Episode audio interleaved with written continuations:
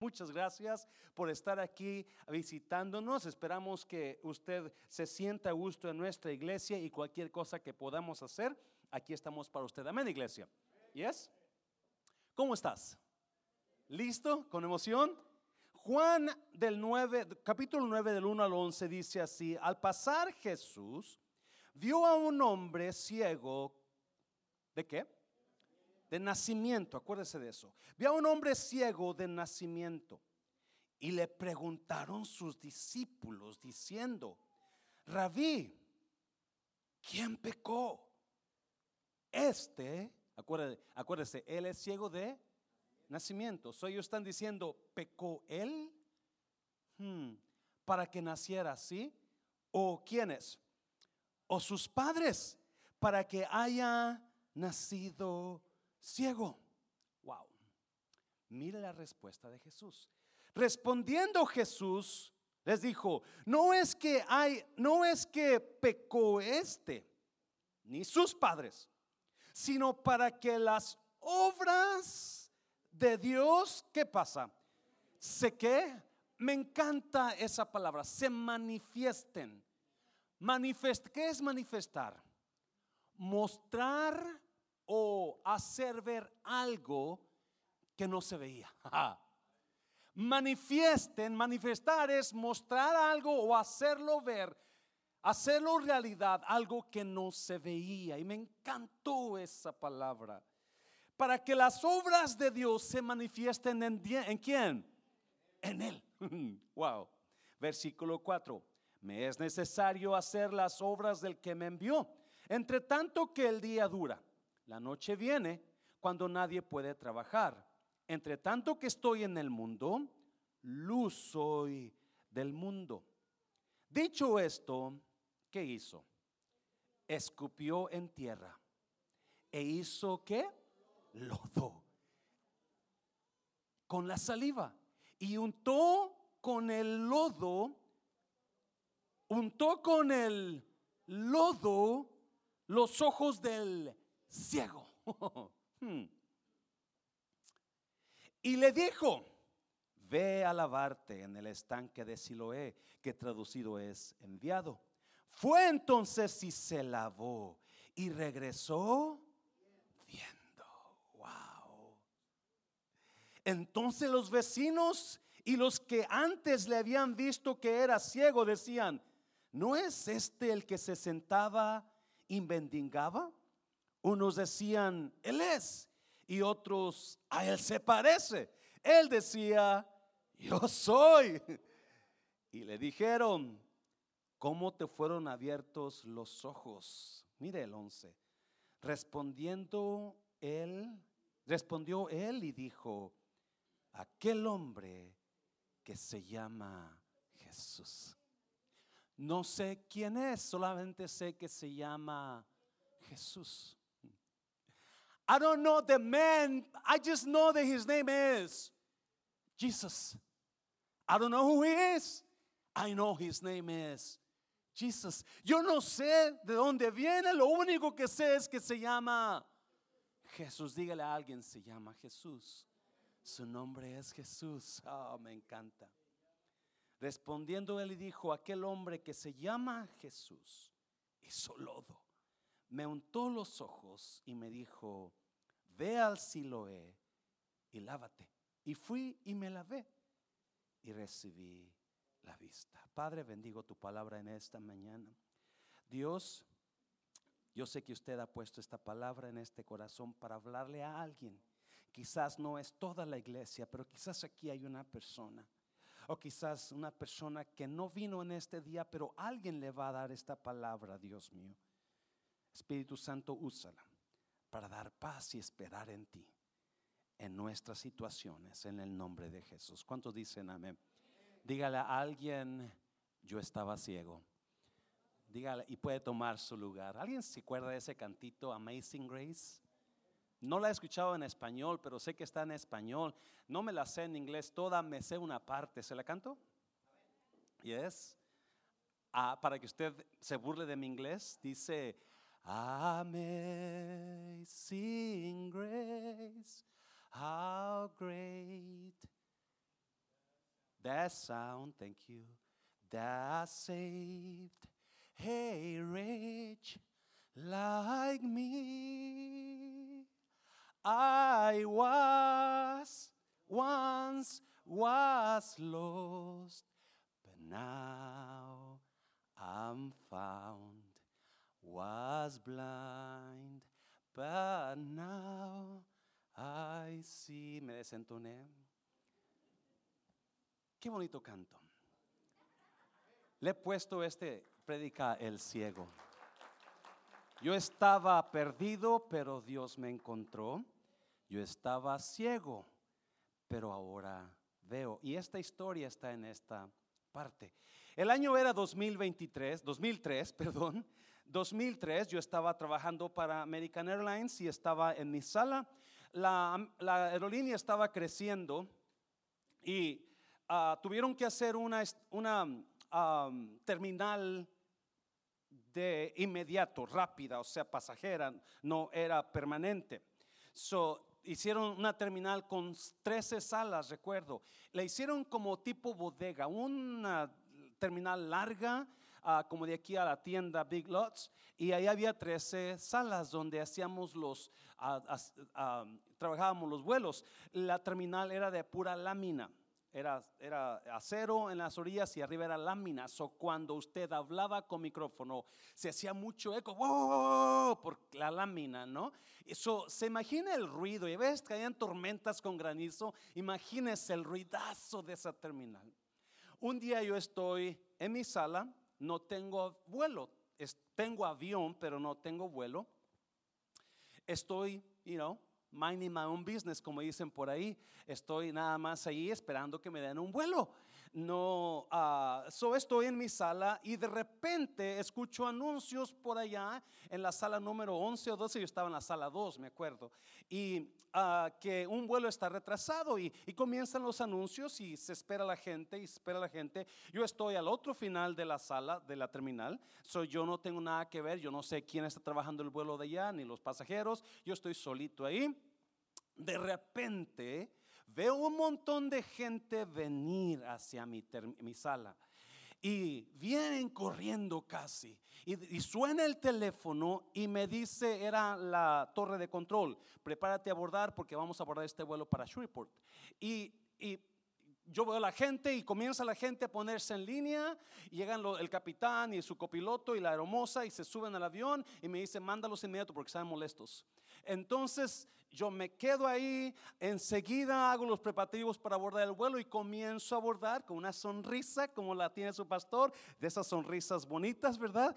Tenga buen viaje, ¡pum! Tenga buen viaje. Tengo... Y de repente viene una señora, ya ha contado esta historia, pero me recuerda al ciego y a los discípulos.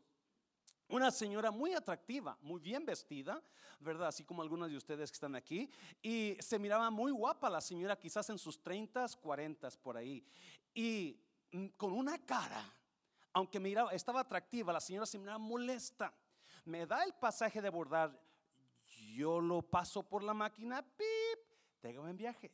Agarra el, el boleto, casi me lo arrebata y me dice, con una cara de esas caras, dice, eres un inepto. Y yo, ok. So, la señora se va, yo agarro al siguiente pasajero y de repente se regresa la señora y me dice, ¿sabes qué significa la palabra inepto? pero con una cara. Y, yo estoy, y yo, ¿qué le hice? Entonces, cuando se regresa la señora a recordarme lo inepto, en otras palabras, estúpido, no sabes es tu trabajo, eres un tonto, ¿verdad?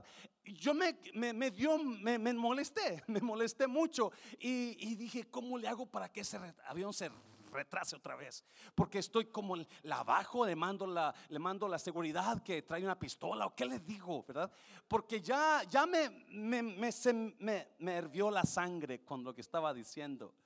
Y terminé de abordar el vuelo, se fue. Pero algo similar está pasando aquí en esta historia del ciego de nacimiento.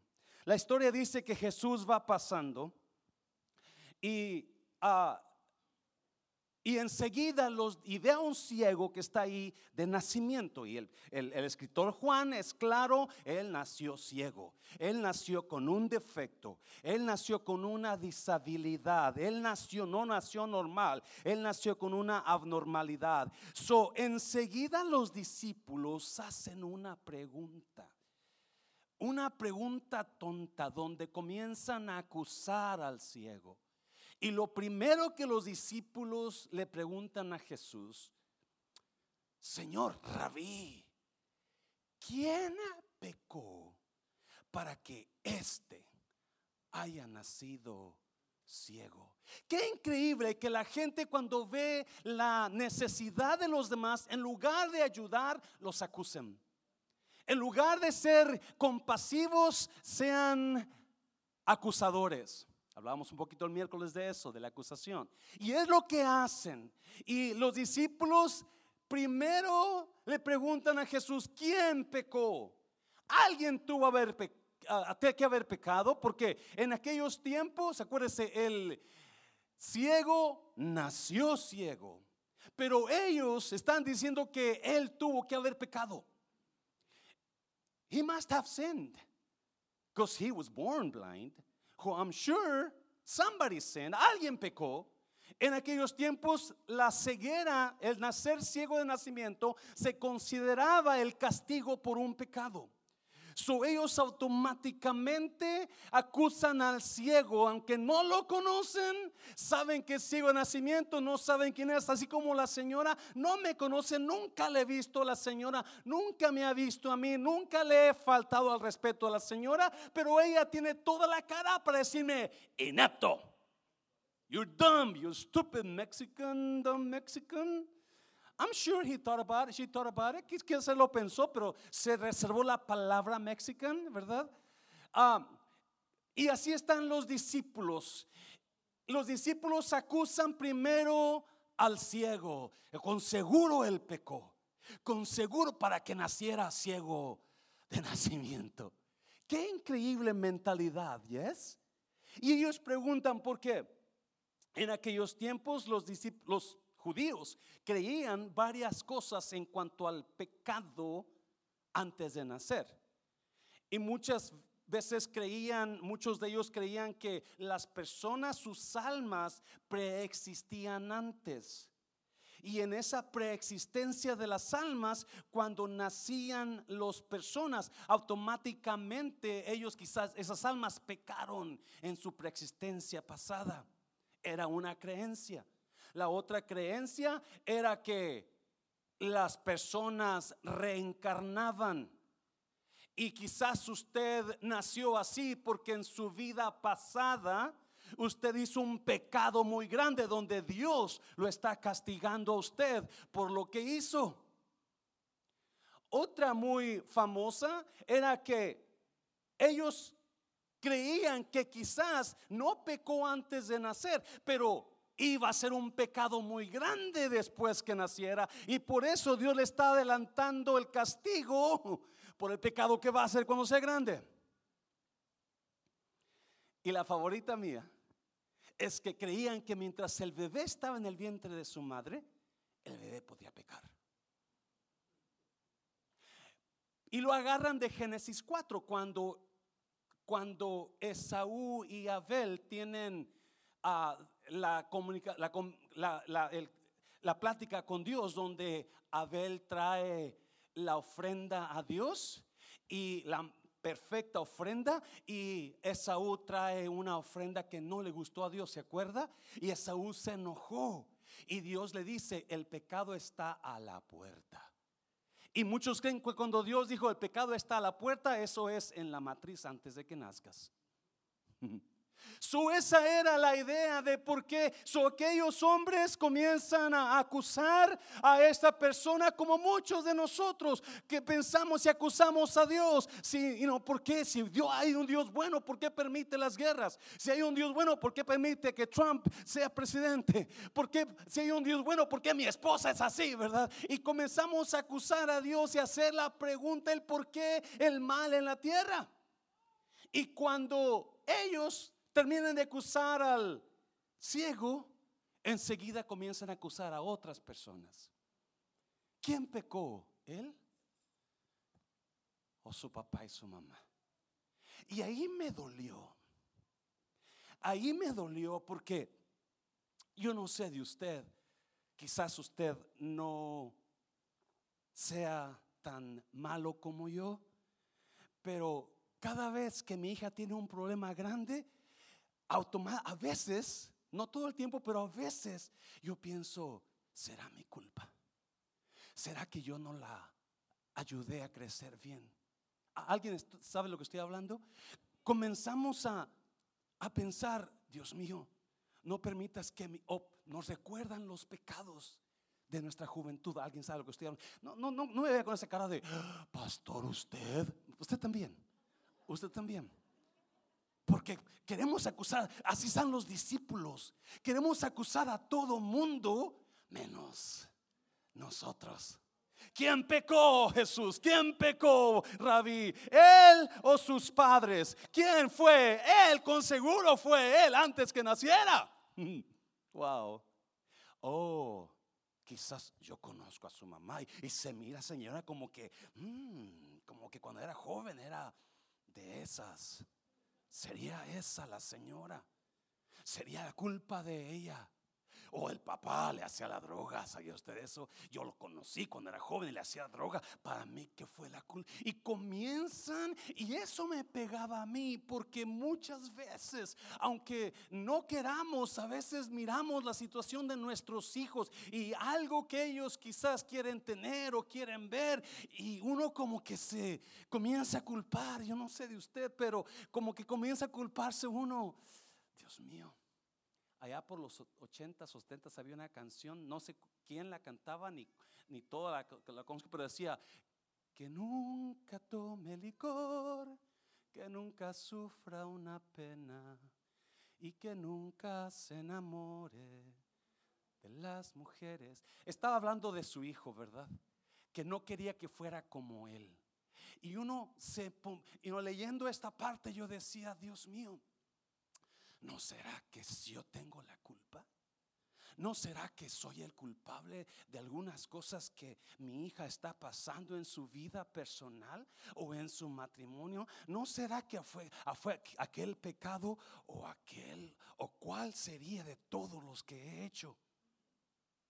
Alguien está aquí, iglesia.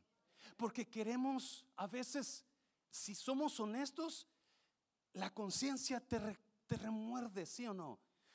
Porque te, te, regresas a tu juventud cuando tú eras joven y cuando hacías lo que te daba la gana a escondida de tus padres y comienzas a aplicarlo. Son los discípulos. Ellos le preguntan a Jesús, ¿cuál fue? ¿Cuál de ellos pecó? Porque la única razón que haya nacido el ciego es Solamente que alguien hubiera pecado, como mucha gente. Mucha gente enseguida ven un problema. Oh, estás pecando tú. Estás Hermana, usted es así porque está en pecado. Usted está así porque no busca a Dios. Hermano, usted está así porque no busca a Dios. Este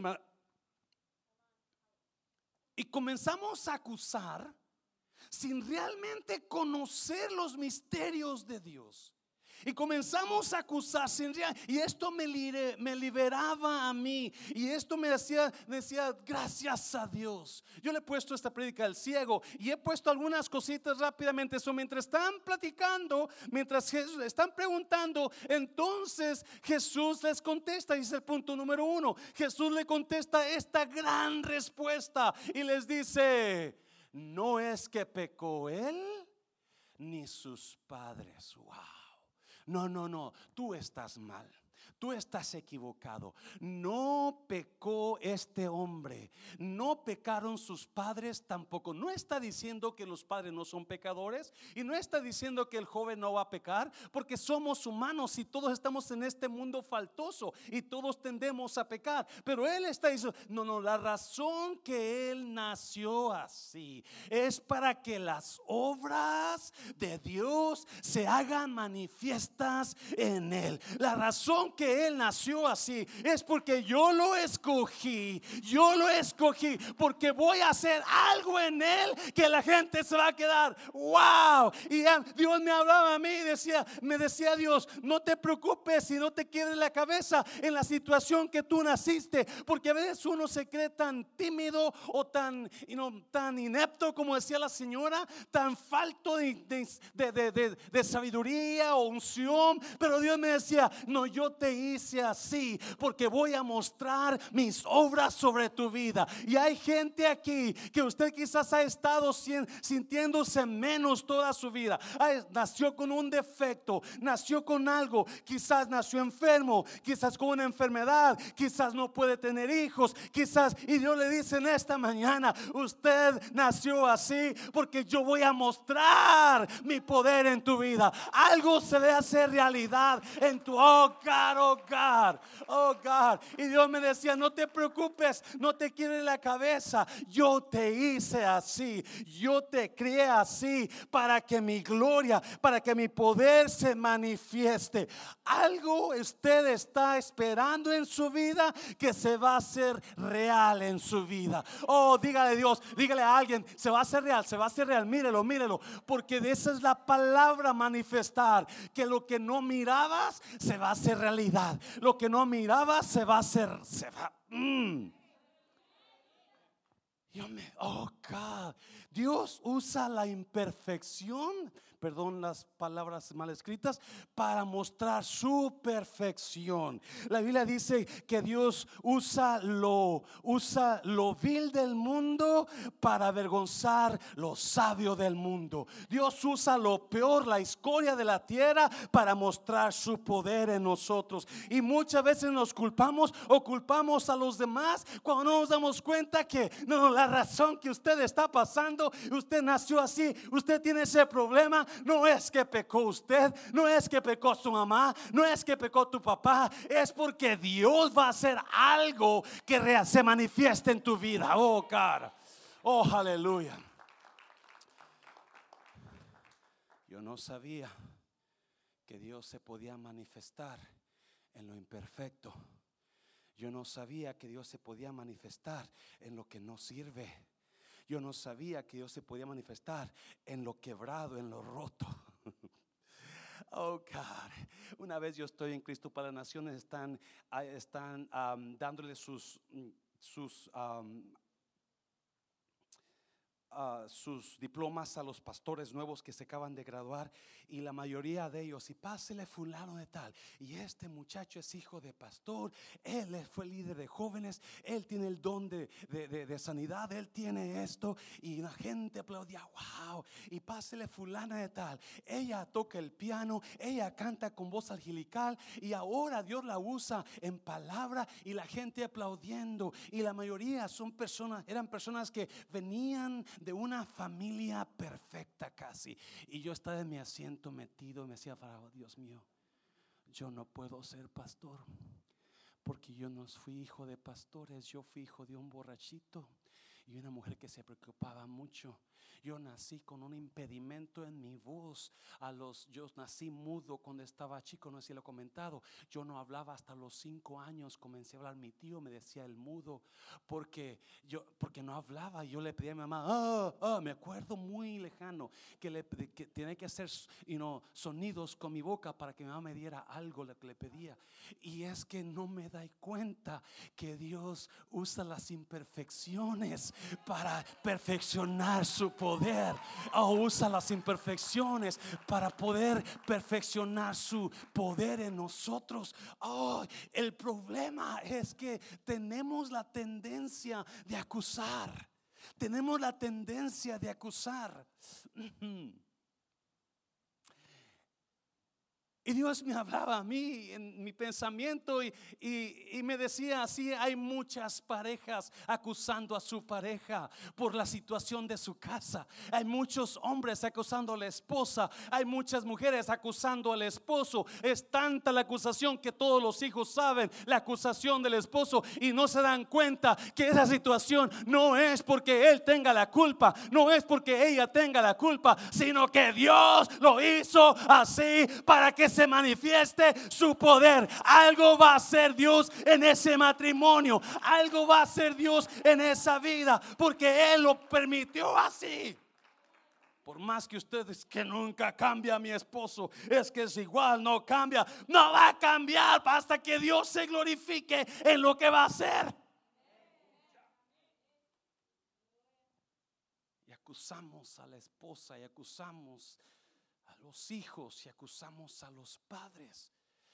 Y muchos hijos están acusando a papá por cómo es, porque ven a la mamá acusar también. Ellos se agarran la toalla y tú y tú. Y mi mamá dijo, o muchos hijos acusan a la mamá porque el papá la acusa a ella y agarran y comienzan a acusar. Cuando Dios Oh, no, dice Jesús en esta mañana, no, no lo acuses a él, no lo acuses a ella, acúsame a mí. Yo permití, yo lo creé así, yo la creé así, porque voy a manifestar algo en su vida que no ha visto un rapacata. Voy a hacer algo en su vida que no ha visto jamás. Oh, aleluya.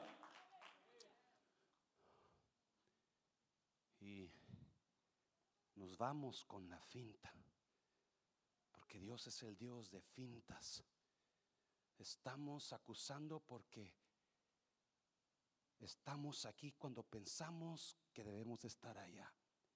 Y cuando no nos miramos allá, comenzamos a acusar a él, a ella. Él es la culpable, ella es la culpable, él es el culpable. Cuando no sabemos que Dios está en medio de la situación, en medio de ese defecto en medio de esa deshabilidad, en medio de esa desventaja, quizás es tu culpa que no tenemos hijos. No, no es tu culpa, tú eres la mujer, tú eres la culpable. Y comenzamos a acusar cuando nos das cuenta que la razón que no tienes hijos es porque Dios te ha escogido. Uh, Dios te ha escogido para Oh, para mostrar lo que no habías visto en su vida.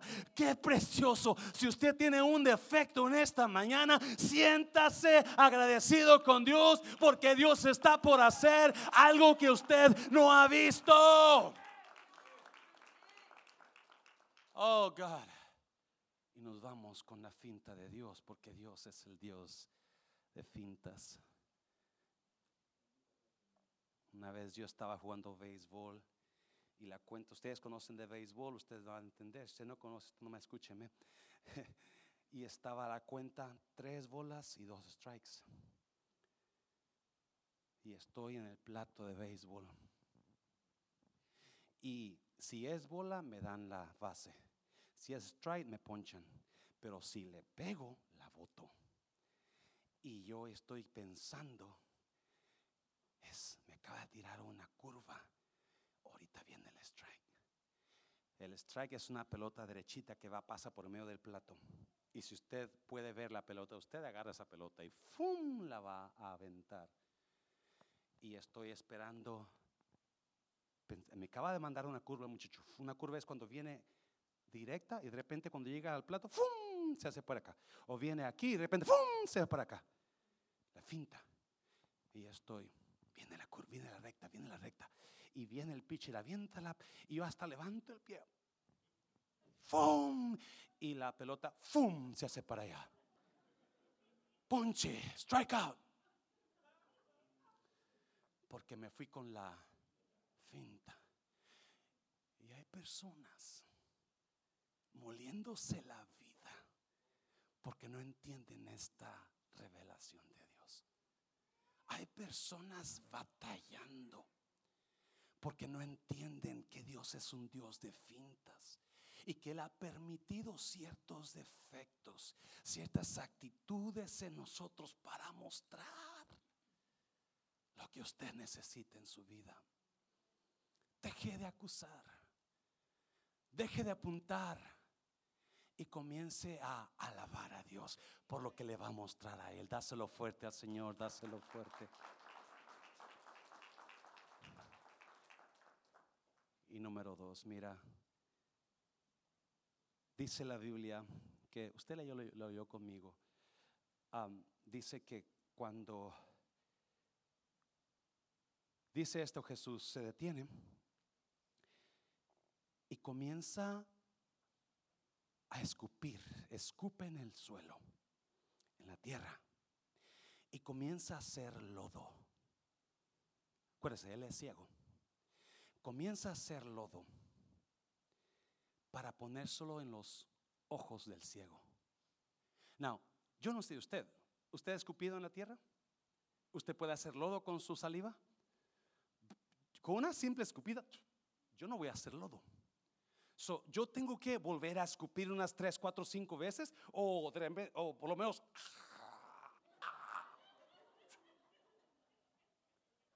Alguien ha hecho eso. Tuvo que ser un buen pedazo de saliva. Cuando estaba en, en, sexto grado, ya éramos jovencitos de 12 años, y estaba en sexto, y agarramos esa, esa maña, los muchachillos, de en el tiempo de recreo, salir a ver quién escupía más lejos. ¿Alguien jugó eso? y nos agarramos.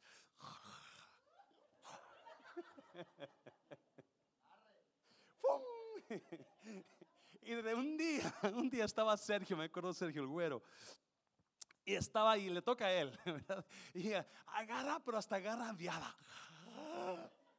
y avienta lo que salió. Y una muchachita que se atraviesa corriendo con sus amigas. ¡Pum! La plasta aquí colgándole. Perdón la imagen, pero aquí. Hombre. So, pienso que Jesús, y no, increíble cómo Él se detiene, escupe del suelo y comienza a hacer plastilina de moverle ahí con el dedo y todo. Ya cuando tiene bastante lodo, la agarra. ¡Pum! En los ojos del ciego. En los ojos del ciego. Antes, él oraba por los ciegos y los ojos se abrían. Él hablaba palabra y el milagro pasaba. usted lo ha escuchado, ¿verdad? Él decía, ábrete ojos, ábrete éfata y pum, se abrían. Pero esta vez no. Esta vez decide él escupir y hacer lodo y pum. Y cuando se, no, escuche bien, el ciego hasta ahorita no dice nada, así como yo con la señora. Yo quise decirle algo, inepto. Si sabes lo que significa inepto, do you understand what inept means? And I'm like, what, what's your problem, young lady? Leave me alone. Go crash on the flight. I'm just kidding. I'm just kidding. y el ciego no está diciendo completamente, no, le está doliendo, está escuchando, porque ahí están los otros acusándolo. Le está doliendo, pero está. Y más cuando viene Jesús y nomás siente, ¡pum! Y más oscuro se hizo. Si su vida era oscura, ahora se hizo más oscuro. Pero lo más importante es que enseguida Jesús le dijo, ve, camina, ve al estanque y lávate. Eh, espérame, espérame. Yo no sé cómo ir, yo estoy en total. Antes quizás podía haber un poquito de luz, ahora con lo que me pusiste encima, no puedo ver nada. ¿Cómo quieres que vaya en medio de la oscuridad? Y Jesús le dice, ve y lávate. So el ciego como puede, se levanta y comienza a caminar más o menos me imagino que él tenía una idea dónde está el estanque, su comienza a caminar, comienza a dar pasitos y comienza a, en medio de su oscuridad, en medio de su, de su problema grande, en medio de su situación, porque ahora está peor que antes. Y está peor que antes por lo que Dios puso en su vida.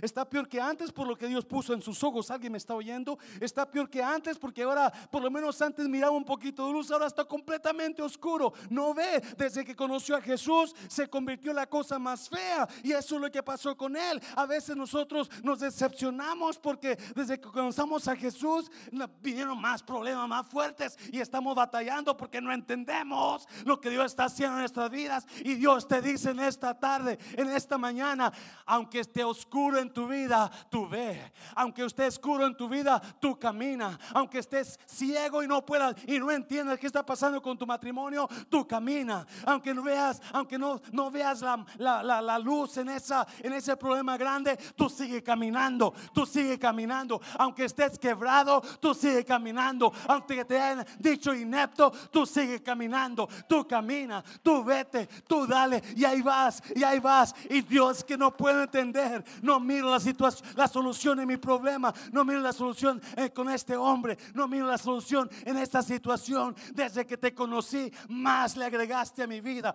Y ahí va el ciego caminando.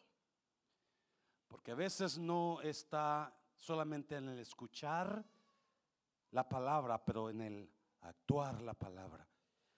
Tu milagro está en actuar la palabra. Tu milagro es, es, está en el, en el hacer lo que Dios te está diciendo. Y yo sé, algunas veces parece que usted está, tiene un problemón y de repente le llega otro problemón. ¡Pum! Una aplastada de lodo en su cara. A veces el problema con su matrimonio parece que está mejorando y de repente ¡pum! Otra aplastada en la cara, donde lo, totalmente está ciegas. Y Dios está esperando que usted camine en fe, sabiendo que no importa qué tan oscuro esté, usted sigue caminando. No, no, no voy a ir porque no puedo ver. No, sigue caminando como tú puedas. Tú sigue tú busca, busca, busca. Sí, vete al estanque, es tu milagro. Allá donde está el estanque, si te lavas, tú, tú llegas, entonces vas a recibir. Si tú llegas a ese destino, entonces vas a recibir tu milagro. Y ahí va el ciego. Ay, me impacta como aunque estaba más oscuro que antes, por lo que Dios le puso encima al ciego. A veces te, te confunde Dios, yes con las fintas que te da. A veces te confunde Dios con las fintas que te avienta. Y, no sabes qué hacer. Y quieres tirar la toalla, obviamente. ¿Por qué más? Si ya, ya estaba ciego, ahora peor. Con lo que tú has puesto encima de mí, Jesús. This is not fair. I was blind. Now I completely can't see nothing. You put something on me that I can't bear. Tú pusiste algo en mí que yo no puedo. Pero Jesús está esperando que usted vaya. No le dijo a los discípulos, llévenlo. No le dijo a los discípulos, ayúdenlo. No, tú ve. Tú ve.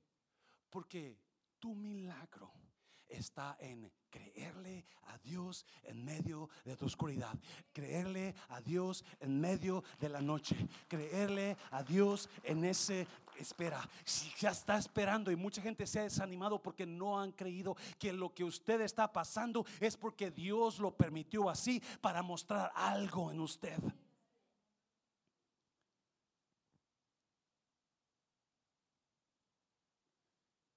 Y cuando llega estanque.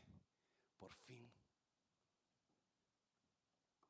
Oh, y comienza a echarse las agua la, y comienza a quitarse el lodo. Y cuando comienza a quitarse el lodo, comienza a ver luz y más agua se avienta y comienza a ver el agua y más agua y comienza a ver los peces. Oh my God, ya puedo ver. Ya, yes, gracias a Dios que llegué y regresa corriendo a Jesús y ahora él está totalmente mirando porque pudo caminar en medio de su oscuridad, en medio de su problema, pudo llegar al estanque. Oh, dáselo fuerte, dáselo fuerte al Señor. Oh, no se dé por vencido hasta que llegue al estanque. No deje de caminar no importa qué oscuro se ponga, créale a Dios.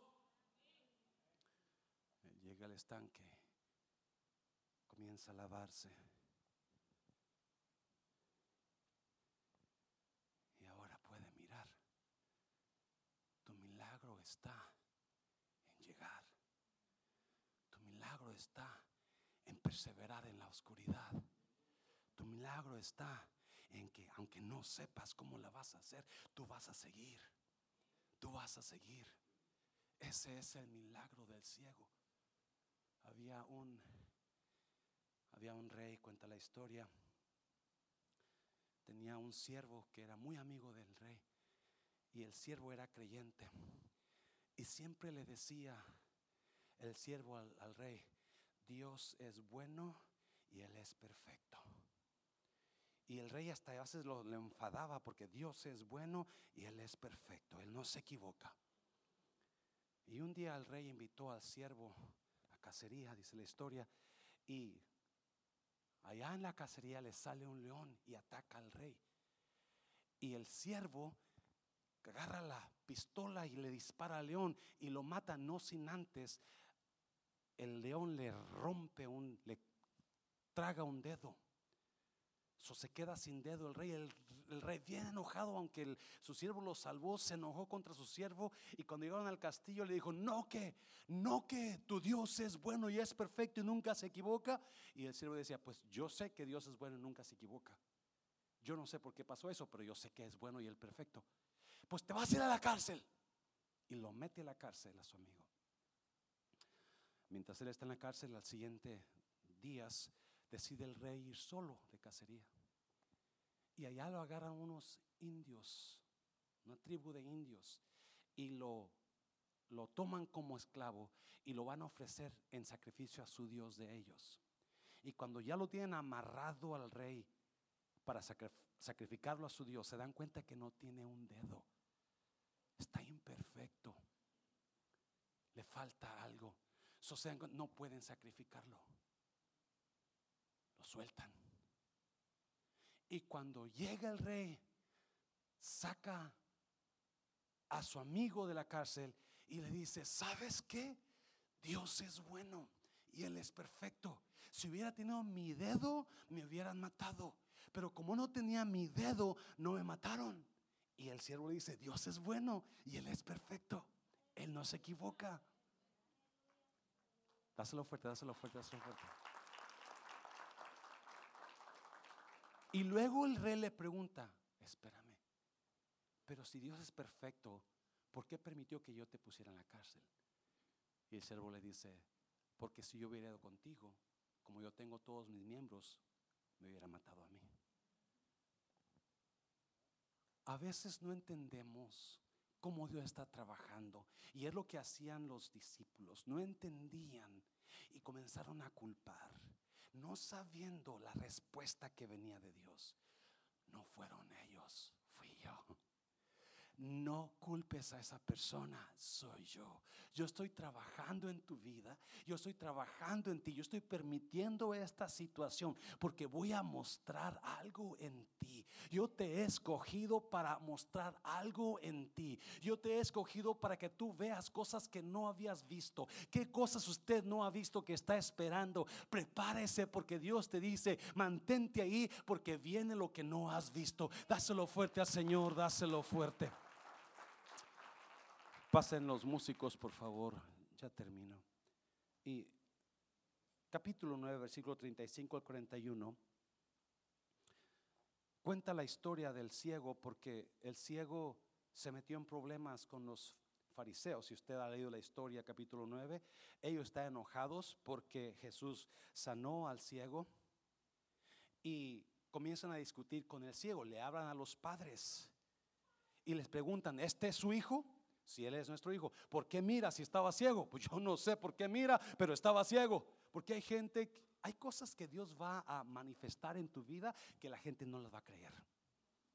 Hay cosas que Dios va a manifestar en tu vida. Ayer me invitaron los, los muchachos de inglés, hermana Erika, Juan Carlos, su esposa, hermana Juanis, a estar con los que se graduaron del primer curso de inglés. Y les contaba mis testimonios, ¿no? De cómo Dios se ha manifestado con algo que yo no jamás pensé que lo iba a tener con algo que yo jamás esperaba, no había visto y no lo esperaba mirar. Y, pero Dios se manifestó de esa manera. Dios se manifestó de esa manera. So, los fariseos no le creen a Dios, al ciego. Yo estaba ciego, yo soy el ciego. Pero aquel hombre que se llama Jesús, él me sanó. Lo despiden de la iglesia, lo sacan, lo corren de la iglesia. Y cuando Jesús se da cuenta que lo corren. dice la Biblia que fue y lo buscó. Oyó Jesús que le habían expulsado y hallándole le dijo, ¿crees tú en quién? En el Hijo de Dios. 36. Y él le dijo, ¿quién es Señor para que crea en él? 37.